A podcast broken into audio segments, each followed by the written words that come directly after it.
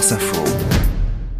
Bonsoir Bérangère Bonte. Bonsoir Aurélien, bonsoir à tous. L'intruse de l'actu, c'est une femme qui se trouve actuellement au bout du monde et en très haute altitude. Elle est la première française à avoir gravi son 14e sommet de plus de 8000 mètres.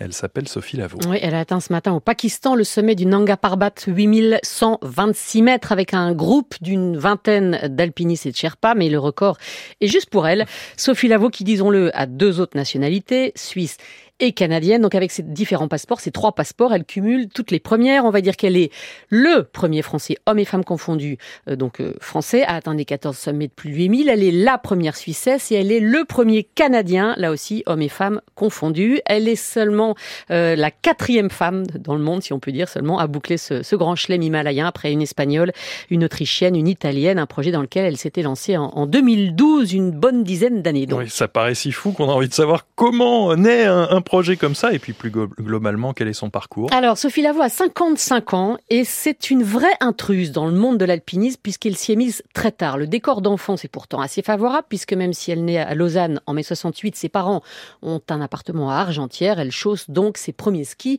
à 3 ans. Mais il n'est pas question de carrière sportive. Elle fait des études de commerce à Lyon.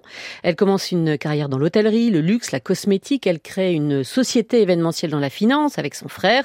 Tout ça en crapahutant, si on peut dire quand même euh, évidemment dans la montagne. Et un jour, comme ça, elle se dit qu'elle va gravir des sommets de 8000 mètres. Eh ben, en fait, oui. Son équipe la, la qualifie, euh, figurez-vous, de Madame Tout le Monde, de femme simple. Et c'est pas péjoratif, femme simple avec des rêves peu ordinaires, certes, et qui se donne les moyens de les réaliser à son rythme. Ça commence avec le Mont Blanc, une sorte de défi avec des amis. Elle a 36 ans. On est en 2004, mais bon, ce n'est que 4000 et quelques. Et puis elle se prend au jeu.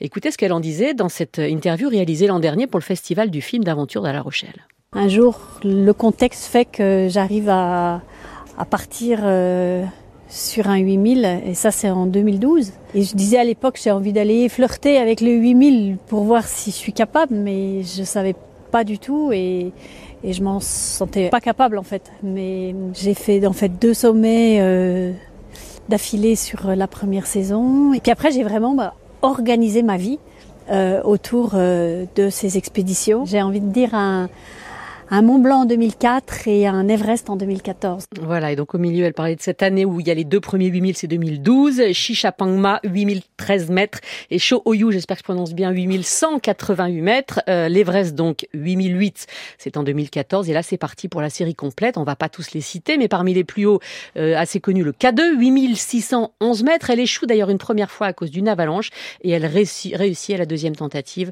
en 2018, l'année suivante 2019, il y aura l'Annapurna, 8091 mètres au Népal. Il y a une liste officielle qui a d'ailleurs été republiée l'été dernier par le géographe Eberhard Jurgalski et qui a un peu chamboulé tous les classements euh, de la course au 14 au 14 8000, ce qui l'a obligé d'ailleurs elle-même à refaire certains sommets, mais ce qui permet par exemple aujourd'hui d'utiliser de l'oxygène ou pas elle en utilise, elle l'assume totalement pour des raisons de sécurité, dit-elle, le froid, la peur de perdre ses doigts. Elle s'applique à faire les paliers d'acclimatation et elle prend donc de l'oxygène la nuit au tout dernier camp d'altitude. Et quand elle ne grimpe pas, qu'est-ce qu'elle fait? Alors elle est ambassadrice de l'ONG Terre des Hommes, où elle soutient des projets humanitaires, notamment pour la survie des femmes enceintes dans les régions montagneuses où se déroulent ces expéditions.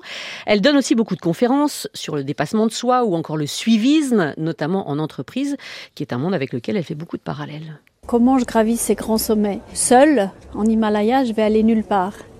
Et euh, j'ai toujours euh, j'ai besoin d'équipe. Tous ces gens qui m'entourent font que, euh, ensemble, finalement, on arrive au sommet. Et moi, je fais que suivre tous ces gens qui m'entourent.